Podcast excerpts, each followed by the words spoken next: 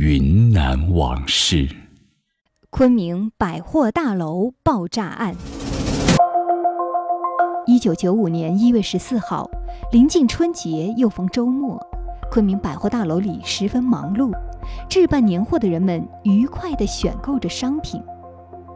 下午四点十五分，百货大楼二楼忽然响起一声巨大而沉闷的爆炸声。随着爆炸的冲击波，四周玻璃窗户嗡嗡作响，整个楼层漆黑一片，天花板上的装饰物稀里哗啦直往下落。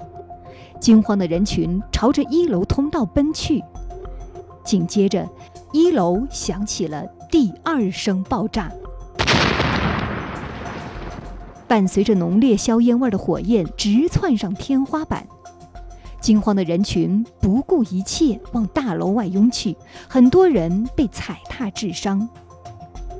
此时，昆明市公安局缉毒大队的民警郑飞恰好开车路过百货大楼，见状立即停车报警。周围的群众也迅速拨打报警电话。三分钟后，消防车先到，爆炸引发的大火被及时扑灭。与此同时，警车、救护车也呼啸着从各个方向朝百货大楼疾驰而来。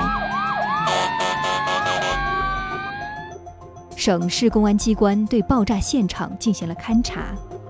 第一爆炸现场位于百货大楼二楼西面卖衣服的精品柜旁，二楼的水泥地面被炸开一个直径约五十厘米的洞。第二爆炸现场位于百货大楼一楼东面楼梯口左侧，地面被炸出一点五厘米的浅坑。现场的勘查情况表明，这是一起犯罪分子有计划、有预谋制造的爆炸案。案犯使用的是民间开山采石用的铵梯炸药，炸药用牛仔服和迷彩服包裹，放置在黑色人造革手提包内，并安放了定时引爆装置。在爆炸装置中使用了煤油助燃。这次爆炸造成一人死亡，九十八人受伤，其中重伤十四人，直接经济损失达六百余万元。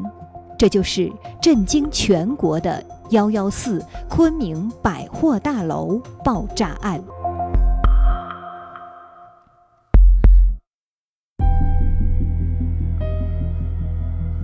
百货大楼二楼精品柜的营业员肖丽娜·张群向专案组提供了一条重要线索：爆炸前，有个民工打扮的男顾客来看西服，他将一个黑色手提包放在柜台边的人行过道上。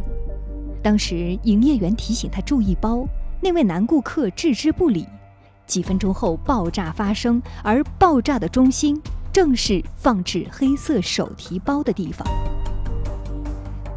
沿线索追溯，警方很快锁定了两名犯罪嫌疑人。刑侦专家张兴根据群众描述的体貌特征，画出了嫌疑人模拟像。公安机关立刻部署了严密的搜查追捕工作，并发布了全国通缉令。三千多名干警相继投入到案件中，走访排查，追踪侦破。终于在三月十一号下午四点三十分左右，在广州将犯罪嫌疑人抓获。两名犯罪嫌疑人分别是二十三岁的河南许昌人宋宪伟，三十多岁的黑龙江双鸭山人袁凯全。据二人交代，他们一年前就开始策划在昆明百货大楼实施爆炸，目的是趁乱抢钱。早在一九九四年十月，他们就购买了雷管、炸药、定时器、电池等物，并在百货大楼进行了分析和踩点。一九九五年一月十三号，两人在官渡区迎新旅社房间内安装好爆炸装置。十四号下午四点左右，他们来到昆明百货大楼旁的地下人行道内，将两个手提包里的定时器拨到六分钟后起爆。按事前的分工，袁凯全到一楼，宋宪伟到二楼。四点十五分左右，两个爆炸装置相继爆炸。趁人群惊慌混乱之机，宋宪伟抢劫了二楼收银柜内的四百元人民币，随后逃离现场。在一楼的袁凯全看到爆炸后的情形，并没有他想象中的混乱，柜台里还有人。他随身携带的铁锤又被炸坏，所以没敢动手，也趁乱逃走。两人赶到事先约定的地点双龙桥汇合，各自分赃两百元后，于当天逃到宜良住了一晚。十五号逃到曲靖，十六号逃到贵州水城，后经贵阳到广州。逃到广州后，抢来的钱已经全部花光，只好露宿火车站。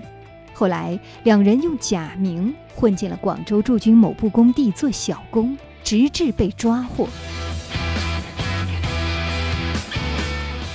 三月十二号清晨，时任的昆明市公安局副局长范全和刑警支队队长高明乘飞机前往广州，将宋元两犯押解回昆。在嫌犯被押往昆明市看守所的途中，道路两侧挤满了媒体和昆明市民。历时五十六天，幺幺四昆明百货大楼爆炸案终于告破。昆明市中级人民法院对幺幺四案犯作出一审判决，判处袁凯全、宋宪伟死刑，剥夺政治权利终身。感谢收听本期《云南往事》，将屏幕下拉，在详情处可看到当年珍贵的现场照片。